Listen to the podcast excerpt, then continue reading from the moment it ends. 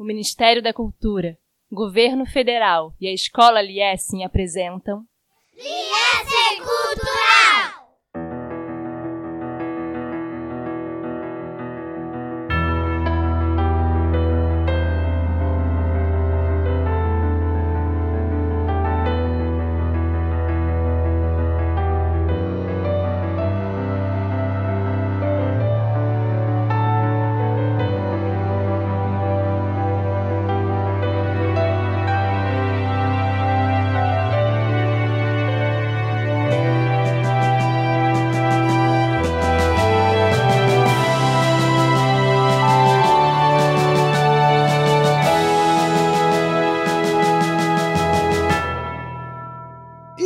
Bem-vindos a mais um episódio de Liessing Cultural, o seu podcast para falar de cultura.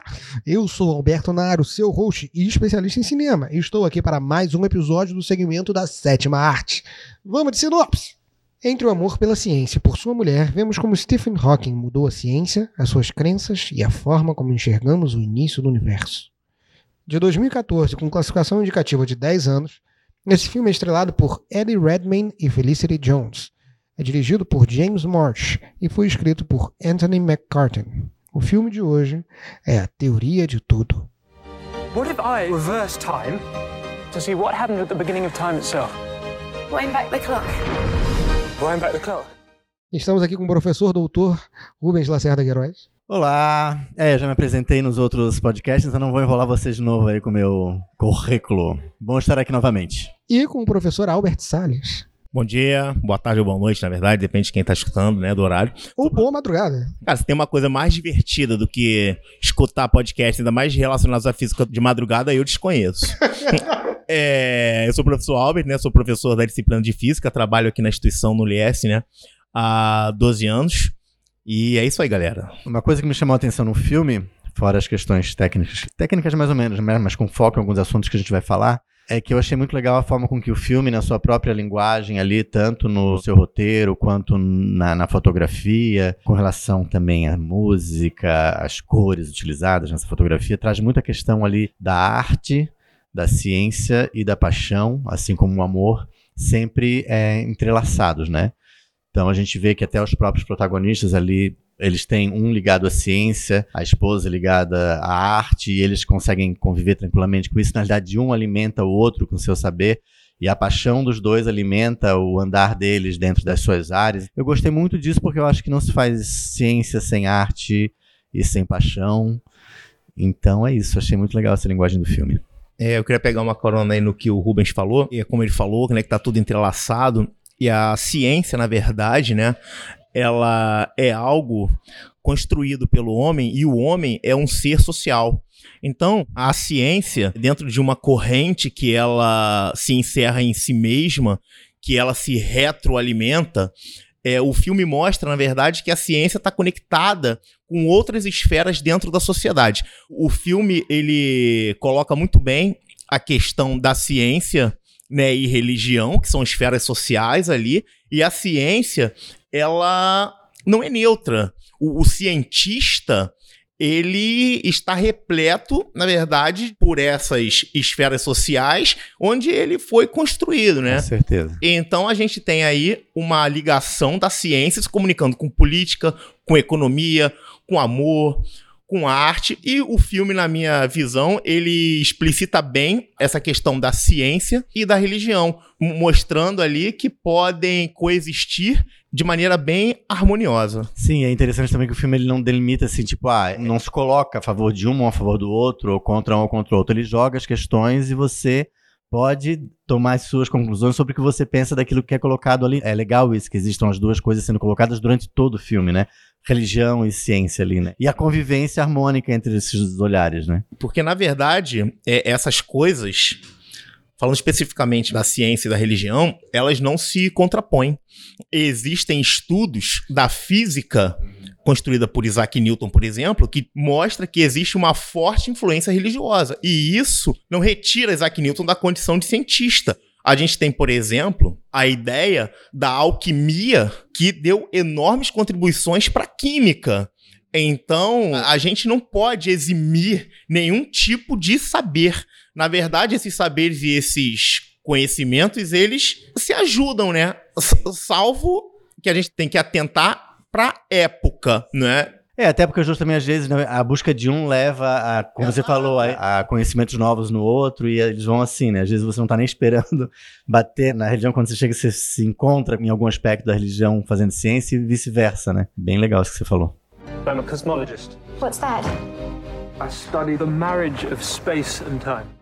Bom, então é, eu queria começar agora uma análise do personagem, que não é título do filme, porque não tem um personagem no título do filme, mas é o protagonista do filme, que é o Stephen Hawking. O filme começa com uma corrida de bicicleta entre o Stephen Hawking e o seu amigo Brian, a caminho de Cambridge, o que é uma escolha interessante no sentido de mostrar que ele é um cara fisicamente ativo, né? Logo no início do filme a gente também vê ele praticando outros esportes, praticando remo, enfim. Mostra ele flertando, assim, um jovem normal, fazendo coisas de jovem normal. Só que ele não é tão normal assim, porque ele é um gêniozinho, né? A gente sabe que ele já está no programa de doutorado de Cambridge, que não é qualquer programa de doutorado. Ele parece novo, e ele é novo mesmo. Quando ele descobre a doença degenerativa dele, ele tem 21 anos, então ele já está fazendo doutorado em Cambridge com 21 anos, o que não é uma coisa normal, né? E a forma como a gente descobre que esse cara é um gênio é que ali entre os caras muito inteligentes, ele leva a pesquisa dele de uma forma muito suave.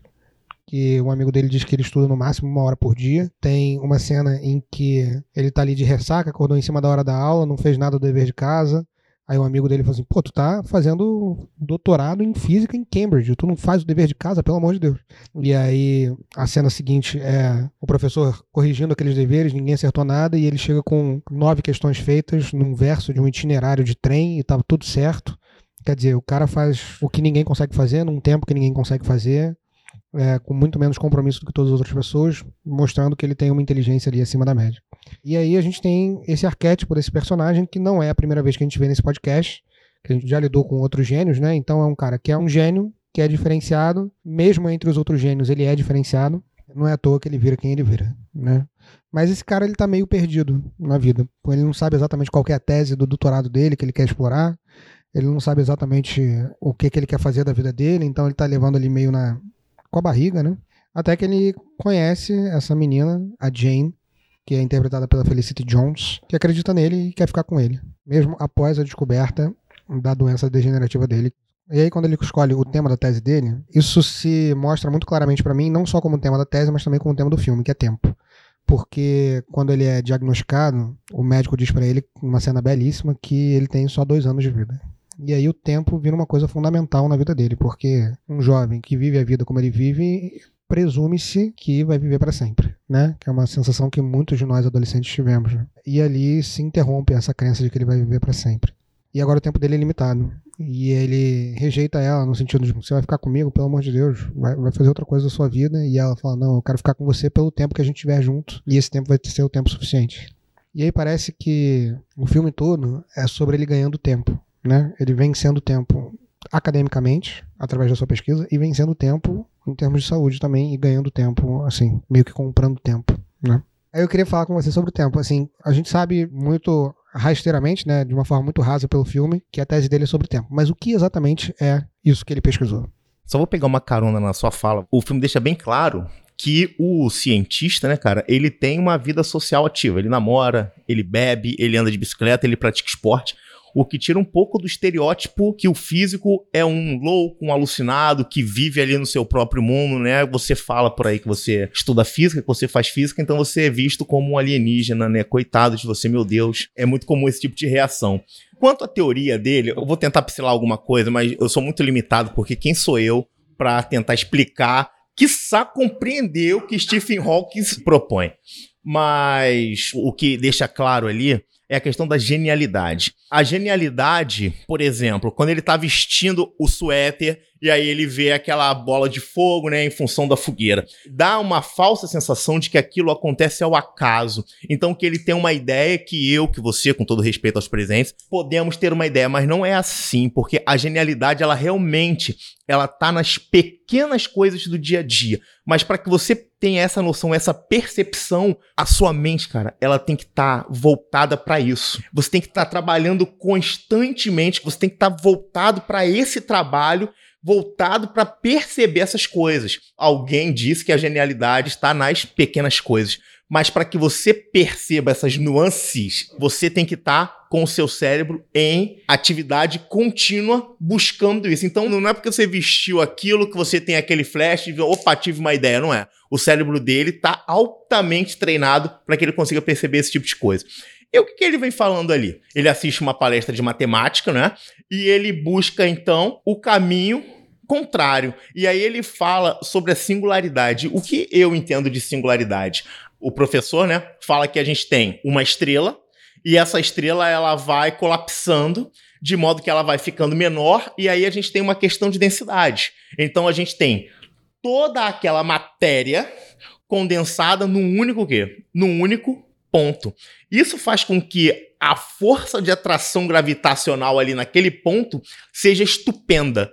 Tão grande, mas tão grande a ponto de atrair até o quê? Até a luz, que é o que ele fala. Nem a luz consegue escapar dessa singularidade, que seria o quê? Toda a matéria e toda a energia concentrada num único ponto, que é o que algumas linhas, né, acreditam a ser o que se existia antes do Big Bang. Um único ponto onde ali a gente tinha toda a matéria e toda a energia concentrada. Então houve uma quebra dessa singularidade e pum, Big Bang. Essa é uma corrente de pensamento. Singularidade é porque estava tudo num ponto singular? Num único É, eu entendo assim. Tudo concentrado naquele único ponto. Interessante. Eu queria pegar um gancho dessa questão que você falou da genialidade. Uma coisa que, em princípio, me incomoda, não, não sei se não, na questão desses filmes, é sempre porque eles vão falar de algum gênio e se fala, mesmo nos filmes que se quer trazer as pessoas que não foram reconhecidas e tudo mais, elas acabam sempre focando nos gênios daquela história. E quem não é gênio, digamos, também teve um trabalho super importante naquela história, ou mesmo depois do que o gênio trouxe alguma coisa, ele também contribui, acaba não sendo muito comentado e as pessoas de repente podem ficar com a sensação de que ou você é gênio ou você não pode ser um cientista, ou você é gênio e não é assim. É importante que saiba que não é assim. Outra coisa que eu acho interessante falar sobre a genialidade, que você contou que eu achei muito legal, falou e é verdade, para você ter essas epifanias, né, esses insights repentinos, você tem que estar com a cabeça cheia de conhecimento e principalmente ligado a um ponto que você está estudando. E isso exige tempo. Então, é uma coisa que já se discute atualmente, é por que, que a gente tem menos gênios agora, digamos, as coisas andam tão rápido, tanto conhecimento, é porque a gente não tem tanto tempo como se tinha antigamente. O tempo realmente para você só ficar pensando naquilo, para você só se preocupar com aquilo, para você não ter mais nenhuma preocupação na sua vida, a não ser a sua pesquisa, a sua ciência. É quando você está lá passeando, você está pensando naquilo, quando você está comendo, você está pensando naquilo, e você tem espaço, um espaço que aparentemente é ocioso, mas que o seu cérebro está ali pensando muito. É raríssimo alguém hoje em dia que possa ter esse tempo todo. Não estou dizendo que todos seriam gênios, mas é difícil ter esses momentos de epifania e chegar, mesmo os gênios terem ideias geniais, quando eles não têm um tempo para isso. Claro, pode aparecer um outro, como é o caso do Hawking. Ele é uma pessoa, né, tudo bem, anos 40 para cá, 50, 60 ali, né? Mas mesmo assim não é tão antigo, e, mas foi um que pintou aqui, de repente apareceu um outro. Hoje a gente tem muita gente midiática, né? Ele estava quase se transformando também numa coisa mais midiática do que da própria ciência. Isso acho que apaga um pouco também o espaço para genialidade, mas é isso. Você falou brilhantemente, Rubens, sobre a questão do gênio ao longo da história. Existe uma historiografia da ciência, que é uma maneira de se contar a história da ciência, em que se localiza historicamente os grandes vultos e os grandes acontecimentos científicos, cara. Mas já existe atualmente uma nova tendência, uma revisão nessa forma como a história da ciência é contada, justamente para a gente destacar esses nomes que provavelmente contribuíram, mas são esquecidos. A gente tenta fazer um resgate desses nomes que ficaram aí ao longo da história, porque quando a gente vai falar de história da ciência, Aí você só vê, beleza, Albert Einstein, Isaac Newton, na questão da teoria de tudo. Você vê, pô, tinha o Stephen Hawking e ali ele era cercado por uma gama de outros cientistas. E será que, tudo bem que o filme era voltado para ele, mas será que nenhum daqueles outros deu nenhuma contribuição para a ciência? É, inclusive a tese dele é construída a partir das ideias de um outro professor. Ele foi lá assistir uma palestra e aquilo gerou nele. Claro, ele precisa ser genial e ter conhecimento para ter essa ideia mas ela não surgiu do nada como nenhuma ciência surge do nada. E é muito legal porque, assim, se ele não tivesse feito aquela palestra, de repente ele nunca teria feito isso. Claro, a gente tem que pensar e tem que dar esse valor porque eles causam as rupturas, né? Eles são gênios, indubitavelmente. Mas essas contribuições às vezes ficam perdidas, né? Quando eles falam das ideias lá que ele desenvolveu um pouco do professor, que eu esqueci o nome, até no momento da defesa da tese, que eu achei engraçado também, porque é um minuto de defesa, né? Ou seja, não tem. Ele nem defesa. defende, né? É, só que chegou lá, parabéns, seu doutor. Eu fiquei quase cinco horas defendendo a minha. Falei, tudo bem, eu não sou um gênio, mas também não precisava tanto. Mas achei legal mostrar, ou seja, ele, ele construiu toda a teoria dele a partir de outra teoria, claro, mas ele conseguiu visualizar alguma coisa que o outro cientista não tinha visto por causa da genialidade dele, né? Ali tem dois pontos. Apesar dele ser um gênio, fica evidenciado também o rigor da academia, que mesmo ele sendo um cientista, ele precisou passar por uma comissão avaliadora, né? Ninguém mandou ele corrigir nada. Ninguém, gente. é, ok. Foi perfeito, mas ele. Mais ele- ou menos, mandou Não, sim. não, não mandou corrigir. Falaram assim: Não. o seu primeiro capítulo tá um monte de buracos, você tem que trabalhar nisso. Mas não mandou arrumar, só falou que tava ruim. Aí falou, parabéns, doutor. Ah, por favor, ajeite esse negócio. Eles não desse falaram isso, não. Falou assim. Falou. É, vi, o primeiro capítulo tem um monte de buracos, por Primeiro, favor. segundo, terceiro, estão tudo cheio de problema. Mas eu não vi dizendo, arruma isso, depois eu te dou o título Tá bom, de tá bom, doutor. tá certo. Pra- só, só para encerrar, pegando um gancho no que você falou dessa questão dos vultos da ciência, pra quem tá escutando o podcast, é que essa maneira como a gente conta a história da ciência, resgatando esses grandes nomes, a gente em nenhuma maneira tá diminuindo esses nomes, é claro, mas dá uma sensação de que pra você ser um cientista, um pesquisador, você tem que ser um gênio, e isso não é verdade. Qualquer um pode ser um cientista sem que necessariamente seja um gênio. Agora, é óbvio, isso demanda trabalho. Eu sou um cientista que não é um gênio. Será? Será? Não, não sou um gênio. Eu não sou igual a ele que ficava uma horinha por dia fazendo as coisas, não. Demoro muito. But I love him. And he loves me. We're going to fight this illness together. A gente falou algumas vezes que esse filme é sobre o Stephen Hawking, mas eu discordo disso. Eu não acho que o filme é sobre o Stephen Hawking. Eu acho que o filme é sobre ele e sobre a Jane, a mulher dele. O filme termina quando a relação dos dois termina. E o filme começa quando a relação dos dois começa. E me parece que tá sempre um orbitando o outro. Depois eu fui pesquisar e o filme foi adaptado da biografia dela. E aí eu pensei, bom, talvez seja daí que veio essa divisão, né?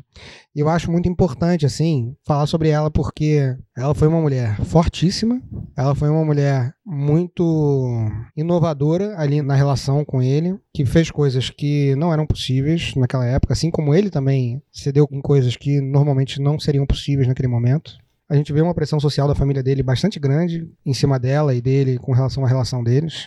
Mas eu queria falar sobre uma coisa que a gente estava conversando já antes de começar o podcast, sobre essa condição dela, né, de se doar para ele e de se colocar como todas as mulheres tinham que fazer naquela época como uma rede de apoio, de suporte pro cara e se apagar, né?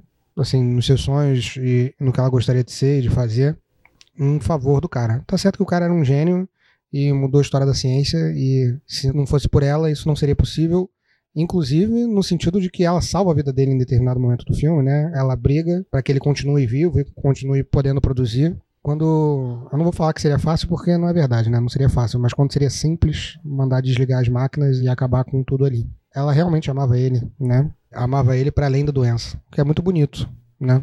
Bom, a doença que a gente já citou várias vezes é a doença do neurônio motor, eu falei que ia dizer o nome depois. Mas então, continuando com essa relação, ela se apaga e esse amor que ela tem por ele é muito bonito, mas não precisaria ser assim. Então ela tem essa dupla jornada, tripla jornada, na verdade, de cuidar dele, cuidar da casa e estudar. Ela diz em determinado momento para ele que ela precisa de ajuda, e ela de fato precisa de ajuda. E a ajuda que ela encontra é a ajuda de um outro cara, não de uma enfermeira. Esse cara é maestro do coro da igreja, que ela passa a participar, e aí ele vai lá visitar a família e conhece o Stephen, enfim. E o Stephen reconhece ali um clima entre os dois um clima que não rola nada, né, de fato, físico, com perdão o trocadilho, mas rola sentimental, né, entre os dois, eles se apaixonam e ainda assim ela segue com ele porque ela ama o Stephen, apesar de estar apaixonada pelo outro cara também. Isso mostra a complexidade das relações pessoais ali dentro do filme, porque a gente está acostumado a ver conflitos em que dois objetivos não podem ser alcançados ao mesmo tempo. Uma situação assim tenderia muito fácil para um triângulo amoroso que vai virar o cerne do filme e isso não acontece. Isso não acontece pela generosidade dele e pelo amor dela e pela generosidade do Jonathan também, o maestro, né? Então ali não tem ninguém errado, tá todo mundo dentro do acordo, todo mundo generoso, todo mundo se entendendo. E isso faz a gente perceber que o Hawking ele não era um gênio só na ciência, né?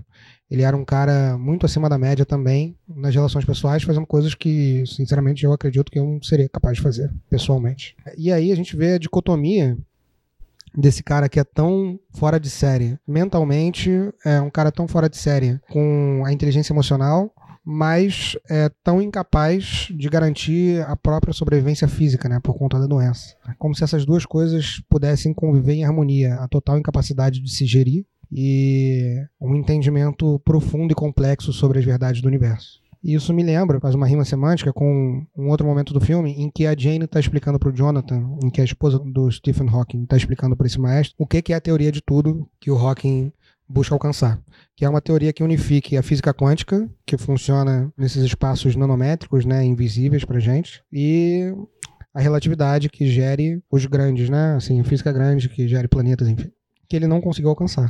É, ele não conseguiu, né? Ele buscava nessa né, equação que ele chamava de bela e plena, sutil, né? Que fosse, na verdade, explicar todo o universo. Isso, na verdade, eu acho que seria, sim, uma grande.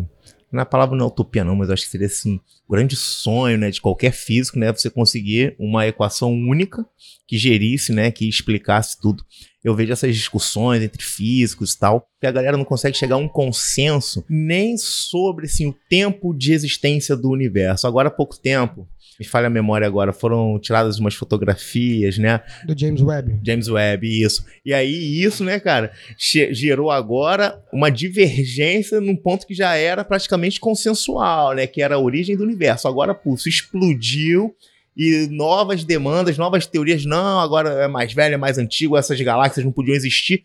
Então, para a gente chegar numa equação que unifique isso, acredito eu que estejamos ainda distantes. Vou repetir o que você já falou, porque foi um ponto que me chamou a atenção nessa questão da jornada dupla, né? A mulher ali se abdicando, né? Dela mesmo, né? Do trabalho dela, da tese de doutorado dela, fica bem claro que ela adia, né?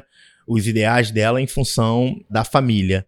E lindíssimo também, lindíssimo. A questão, como você falou, da generosidade, né? De como é que eles chegaram naquele acordo sentimental, né? De como o Stephen, né, cara, ele entende a necessidade da esposa, a necessidade afetiva também, né, cara? E ele propõe aquela viagem de acampamento. E não só a necessidade afetiva da esposa, mas eu também percebo que ele via que a presença do Jonathan também contribuía na criação dos filhos não é? Porque ele era um pai presente, mas tinha essa questão, eu acho que o filme quis mostrar isso, da limitação física dele, por exemplo, não poder acampar, dele não permitir que os filhos tivessem esse momento de literalmente ali construir o acampamento, né?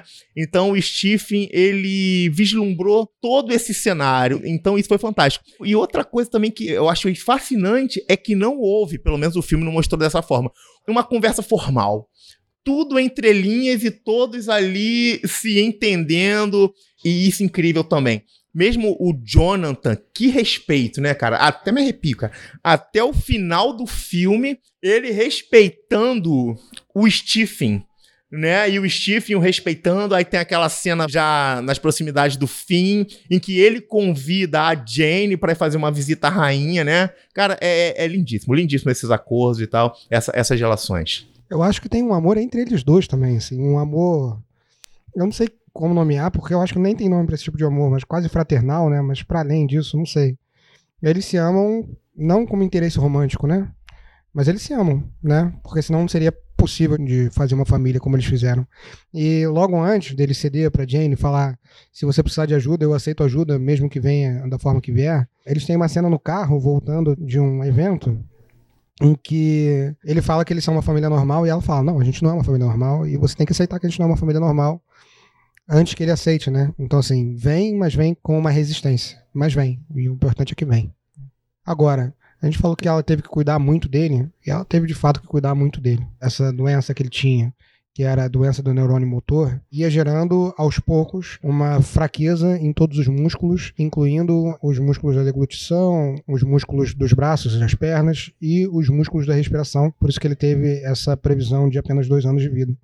Muito embora ele tenha superado, né, desafiado a medicina com relação a isso. E que bom que desafiou. Mas ele, em muito pouco tempo, não tinha mais absolutamente nenhuma autonomia. Até que em determinado momento justamente na ocasião dessa viagem para Bordeaux, em que a Jenny vai com o Jonathan e as crianças acampar a caminho de Bordeaux e ele vai de avião com seus alunos para assistir a ópera de Bordeaux, ele tem um episódio, né? Ele com pneumonia, tosse sangue e passa mal e entra em coma. E aí, a partir desse momento, ele faz uma traqueostomia, né, para sair do coma induzido que ele estava e para ser desentubado e ele não consegue mais falar. Então, esse cara que não tinha mais nenhum controle sobre os músculos dele, ele também não conseguia mais falar. Então, essa grande mente brilhante que ele tinha estava presa dentro da cabeça. E nesse momento ele estava completamente à mercê dos cuidados dela e de quem ela colocasse para cuidar dele.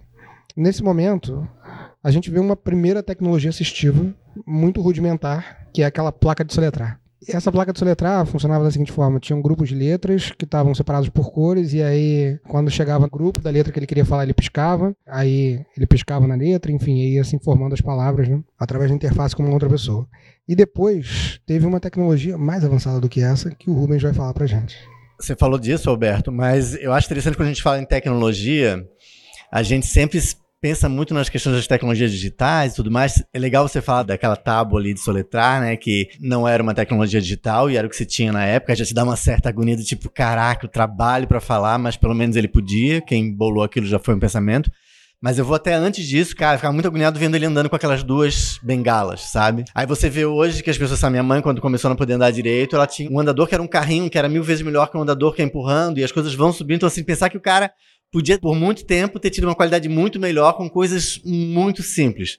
Você volta para mala sem rodinha, não é tecnologia assistiva, mas quantos e quantos e quantos anos e séculos carregou uma mala na mão quando era só botar duas rodinhas. Isso é uma baita do avanço tecnológico que a gente traz até hoje, né? Mas com relação àquilo ali, me chamou a atenção porque a época do filme onde isso está acontecendo ali, perto dos anos 60, é quando a computação estava começando, né? A computação digital estava começando a se desenvolver bem e de repente isso pegou um rumo absurdo que ele foi falecido foi 2018, foi isso? Ele já estava com a inteligência artificial já bombando, já tinha um monte de tecnologia assistindo, então ele pegou todo o avanço, ele foi de uma época que conforme ele foi piorando, as tecnologias também estavam melhorando, ele pôde ir tendo mais é, qualidade de vida dentro da piora dele. Imagina se ele tivesse naquele estado lá atrás. Claro que o fato dele também ser uma pessoa conhecida faz com que mais pessoas acabem despertando o interesse em estudar sobre como melhorar aquela qualidade, mas aí já tinha qualidade de vida para um monte de gente que era com problemas que não era como ele. Você vê que aquela questão de se fazer um computador a partir da mão primeiro, né? Ele ia ali com a mãozinha que ele ainda conseguia mexer a mão e ir lá no computador dizer qual era a letra que ele queria fazer e até ele conseguia fazer quatro letras por minuto ao invés de um, né? Mas cara, quatro vezes mais rápido. E o cara fez aquilo pegando uma secretária eletrônica para pegar a voz e não sei o quê. A, a esposa dele falou, ah, mas é americano, não tem outra voz não, porque ela ficou incomodada de não ser inglês, britânico, né? Ele falou, só tenho essa. No Brasil ainda tem muito pouca voz sintetizada de qualidade. Já tem, a gente for pegar agora o Word, eu fiquei impressionado, ó, sei lá, cerca de um ano atrás, quando de repente eu fui usar meu Word, fui mandar ler, que eu tenho costume mandar o Word ler para mim. Porque quando eu leio os textos que eu escrevo, eu leio coisas escritas erradas e não percebo. Com ele lendo, eu enxergo erros. E aí eu falei, cara, que voz é essa? Tá quase perfeita, sabe? Então tá melhorando muito. Então, te imagina para essas pessoas que não conseguem falar, e daqui a pouco eles vão conseguir criar um timbre parecido com o que elas tinham quando falavam, ou parecido com a própria família, para ela se sentir mais identificada. E você vai melhorando. E ali foi, cara. Chegou um momento em que eu vi também no filme em que ele, quando ele não tava conseguindo mexer mais nada, ele mexia só com a bochecha. Tem gente que movimenta para falar com o computador com a ponta do nariz, tem gente que é com o olhar. Ele mexia com a bochecha. E daqui a pouco a bochecha não tava mais funcionando direito. E aí fizeram com o olhar para ele. E ele não ficou muito satisfeito com aquilo, porque ele estava mega acostumado. E esse é um outro ponto. O início de toda a tecnologia assistiva, até você chegar num ponto em que ela seja adequada, né? Eu fiz um trabalho com um eletroencefalograma para você mover robôs, né? Então já tem ideia de usar isso para você mexer com braço robótico e tudo mais. Só que ainda também, você fazer essa leitura das ondas cerebrais, ver qual é a melhor forma da pessoa, o que, que ela pensa. A gente não tem que pensar em mexer um braço, a gente que pensa em outra coisa, você vai criar certos movimentos distintos, ou mesmo para fazer essa coisa de leitura. Qual será o pensamento para mover o cursor para a direita? Qual para a esquerda? Até que vai ter um momento que vai estar tá lendo melhor, você vai filtrar melhor, mas também tem o treino, né? Minha pesquisa era de você fazer jogos para isso, para a pessoa aprender a controlar de uma forma divertida antes de ir realmente ali para o que ela precisava fazer. Então é interessante ver como quando alguém para para olhar e você se concentra num tema e vai pesquisar sobre aquilo, as ideias começam a surgir. Ele pegou uma secretária eletrônica para fazer aquilo, porque ele tinha essa vontade, o primeiro pesquisador lá que levou isso pro Stephen Hawking. Teve uma evolução muito grande, isso é um assunto que está muito em voga agora. Procura-se cada vez mais criar é, desenhos universais para isso, uma tecnologia que sirva tanto para quem tem alguma deficiência como para quem não tem. Mas ele, eu digo, ele teve uma certa sorte também. É interessante que ele não fica se metendo naquilo, né? Em princípio, o filme não mostra isso, que ele estava dando ideias para aquilo. Eram outras pessoas que estavam dando suporte a essa necessidade que ele tinha para ele continuar desenvolvendo a genialidade dele em outros aspectos que era o que interessava a ele, né? Então o cérebro dele estava lá funcionando e as pessoas tinham que dar as questões motoras e físicas. Mas eu acho muito legal o filme mostrar isso para mostrar como a coisa era muito, não tinha nada mesmo, não tinha nada. Além de que ia morrer rápido, como o médico falou para ele, tudo que você pensa vai estar preso no seu cérebro e não ficou preso. Não ficou preso porque você desenvolveu tecnologias para ajudar ele a botar para fora do cérebro aquilo que tava lá, né? E claro, a dedicação dele, como tudo que ele fazia, ele poderia ter desistido, porque haja paciência. Imagina aquela tábua, como você falou. Falar uma palavra, quanto tempo, entendeu? Claro, ele também, como era genizinho, como a enfermeira falou, você já decorou tudo, né? Ela também sabia, então o uso da tecnologia vai facilitando também.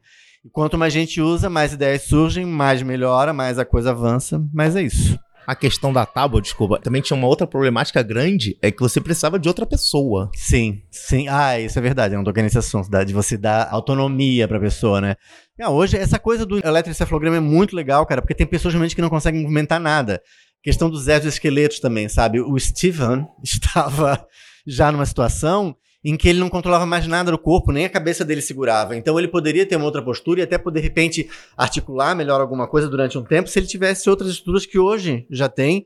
E com isso ele poderia, de repente, controlar com a mente um pouco desses exoesqueletos, como já existe hoje, e ter uma qualidade de vida bem melhor, né? Ter mais autonomia, como você bem lembrou, que é uma coisa que eu tinha esquecido de falar, que é justamente o que mais se busca com a tecnologia assistiva é dar conforto, autonomia e qualidade de vida para quem precisa. E é bom lembrar, acho que eu esqueça, que todos nós um dia se nós vivemos o suficiente e formos felizes para isso, nós vamos precisar de todo tipo de tecnologia assistiva, porque nós vamos ficar velhinhos e nós vamos começar a parar de ouvir, nós vamos começar a parar de enxergar, nós vamos começar a parar de conseguir se locomover, nós vamos começar a parar de conseguir deglutir, vamos respirar pior do que respiramos. Então, essas tecnologias não ajudam só a quem tem uma deficiência desde cedo ou congênita, mas sim a todos nós que formos viver muitos e muitos e muitos anos. My name is Stephen Hawking.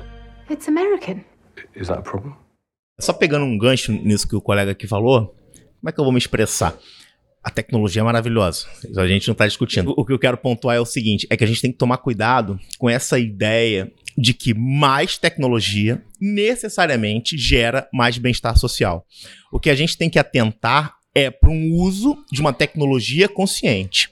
A gente tem que buscar uma reflexão sobre que tecnologia a gente está produzindo e como essa tecnologia vai contribuir para a sociedade, porque senão a gente tem uma demanda e um uso indiscriminado de uma tecnologia. Se a gente for pegar questões assim que extrapolam, a gente tem, por exemplo, lá na época da Segunda Guerra Mundial, bomba nuclear. Então, é uma tecnologia que contribuiu para a sociedade? Sim, a gente consegue produzir energia a partir de fissão nuclear e tal. Mas a gente teve aquele contraponto dos episódios lá de Hiroshima e Nagasaki. Na Palme, né? Aquela coisa lá do Vietnã, que acabou com as árvores e tudo mais.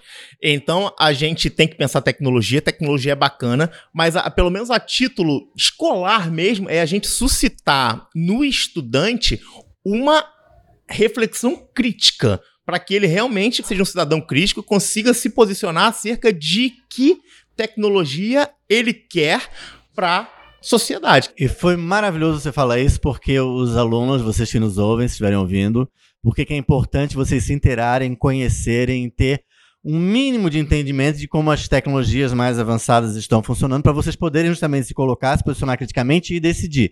É legal que você falou isso também, por causa um exemplo bem claro atual é da inteligência artificial, né?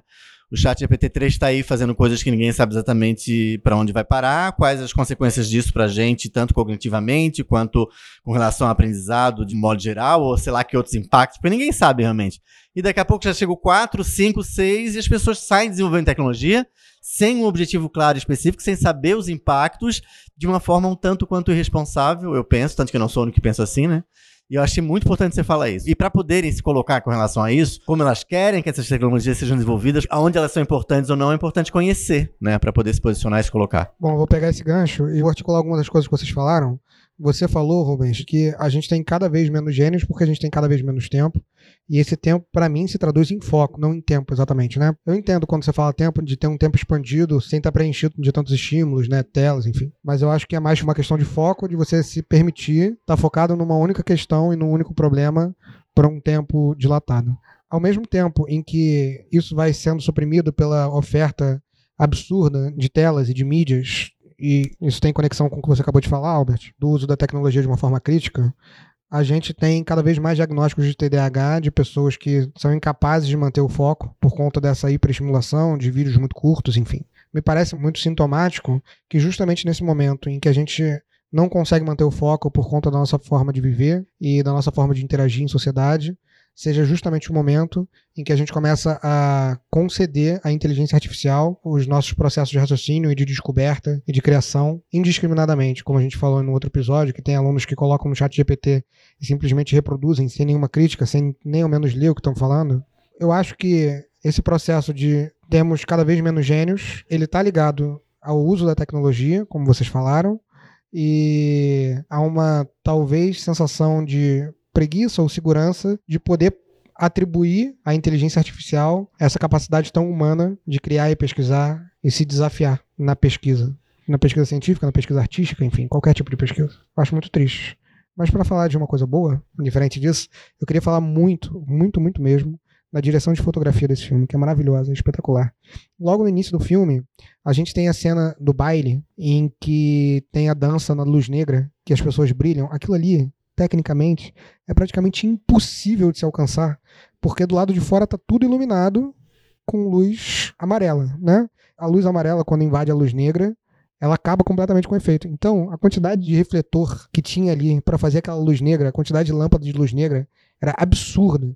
Mas aquilo ali é incrível, é muito bem feito. E existem vários momentos em que a fotografia do filme, executada pelo diretor de fotografia em conjunto com o diretor, é essa disciplina dentro do cinema em que faz o enquadramento, o uso do tipo de lente, a granulação, como que você ilumina a cena para você ter a imagem do filme. Tem uma outra cena que é muito marcante também, além dessa do baile, que é logo depois que o Stephen tem aquela cena da revista de mulheres nuas com a enfermeira, né, em que ele provavelmente traiu a Jane pela primeira vez. Aí corta para ele no lado direito do quadro, iluminado pela tela da sua cadeira, uma luz branca, fria, virado para a tela pro lado de fora do quadro. E a Jane do lado esquerdo, no plano de fundo, deitada na cama, com uma luz amarelada, já escura, quer dizer, eles estão dentro do mesmo espaço, eles estão dividindo o mesmo espaço, mas eles estão completamente separados, cada um virado para um lado, cada um uma luz diferente, cada um em um contexto diferente da vida no momento em que eles se separam. Aquele ali é o momento que eles se separam, mesmo que eles ainda não tenham se separado. Que é o, o que a Jane vai perceber depois, né? Que eles já não são mais um casal.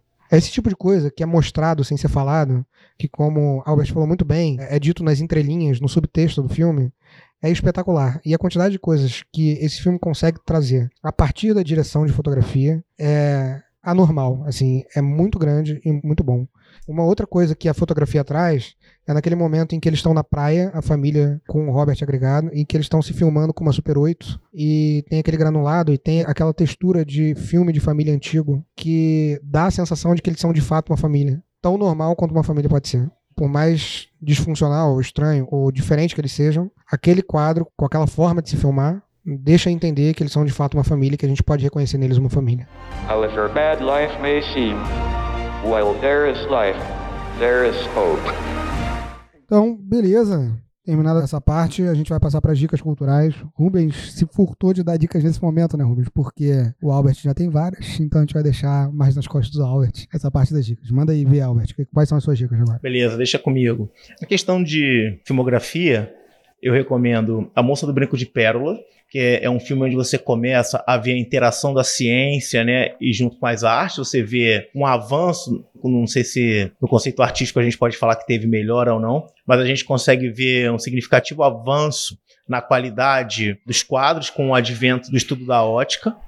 O Extraordinário, que é um filme onde a gente tem ali a presença, né, de uma câmara escura de orifício também, muito marcante. Perdido em Marte, que é um filme, na minha opinião, muito divertido, e ali a gente consegue discutir também muitos conceitos de física. E Gravidade também, que é um filme com a Sandra Bullock. Agora, a título assim, de um passeio, eu gosto muito de um passeio que tem na Praça 15. Um passeio mais leve, mais descontraído, mas a gente consegue ali fazer a visitação de um submarino, cara. Não é exatamente relacionado com a física, mas a gente consegue transpor essa ideia, de repente, para o conceito de sala de aula, quando a gente vai falar de pressão, de hidrostática. Então, eu acho que vale a pena essa visitação ao submarino da Praça 15. Espetáculo. Então, Galera, por hoje foi isso. Muito obrigado pela sua presença, Albert. Valeu, Alberto. Valeu, Rubens. Meu nome é Abraço. Foi um prazer estar aqui com vocês, compartilhando esses momentos agradáveis. Tudo de bom. Espero que eu tenha contribuído aí, galera, de alguma maneira para a formação de vocês. Um enorme beijo no coração de todos. Valeu. Valeu, Albert. Rubens, muito obrigado pela sua participação. Olha, eu que tenho que agradecer. Eu fiquei muito feliz de participar desses podcasts, que eram três e viraram quatro, porque, como eu falo muito, né? Mas ainda bem que eu falo coisas aproveitáveis, assim vai dar para aproveitar. Muito aproveitável. Mas, sem brincadeira, pessoal, foi uma, assim, uma oportunidade única. Eu fiquei muito satisfeito com o projeto. É muito interessante a gente ver que você pode pegar uma determinada obra, que no caso aqui uma obra de arte, um filme, você trazer diferentes olhares, diferentes percepções de diferentes áreas, e a gente construir um entendimento maior sobre essa obra a partir dessas diferentes óticas, assim. Foi muito enriquecedor para mim. Não estou aqui rasgando seda, porque de fato é uma coisa que me motiva muito e que me deixou muito, muito, muito satisfeito, e principalmente em saber que a gente pode ter a sorte de ter pessoas nos ouvindo e que vão ter também ideias e ter novas percepções, e de repente também criar novos debates e de repente sugerir novos podcasts com alguns outros filmes sobre assuntos que eles terem vontade de saber. Muito obrigado, Alberto, de coração. Eu estou assim satisfeitíssimo com essa oportunidade. E muito obrigado a todos que nos prestigiaram aí acompanhando os nossos podcasts. Então, Beijos. você ouvinte que já, que já foi agradecido pelo Rubens, eu também agradeço a você. E se você, como ele disse, tá a fim de interagir com a gente, comentem aí, compartilhem, respondam a caixa de comentários do YouTube e do Spotify e de qualquer outro lugar que você esteja ouvindo aí. Muito obrigado pela sua paciência, por nos receber entre seus ouvidos e por fazer tudo o que é necessário para que as nossas coisas cheguem em mais ouvintes. Como Posso falar mais uma coisa? Pode falar mais uma coisa. Com relação ao que o Alberto falou agora de vocês fazerem os comentários, vocês não têm ideia de como isso é importante, porque assim, é, a gente quando trabalha com estudo, com desenvolvimento de informação, com pesquisa, as ideias das pessoas, as percepções delas é que alimentam o nosso saber e a nossa curiosidade e a nossa vontade de conhecer. Então, de repente, um comentário que você possa achar que não quer dizer nada, aquele comentário dá origem assim a um universo de coisas fantásticas. Então, quanto mais vocês comentarem, quanto mais vocês perguntarem, mais enriquecedor vai ser esse processo, tá? Maravilha. Então, muito obrigado pelas trocas, muito obrigado por tudo. Até o próximo episódio. Tchau, tchau. Podcast produzido por Alma Cultural.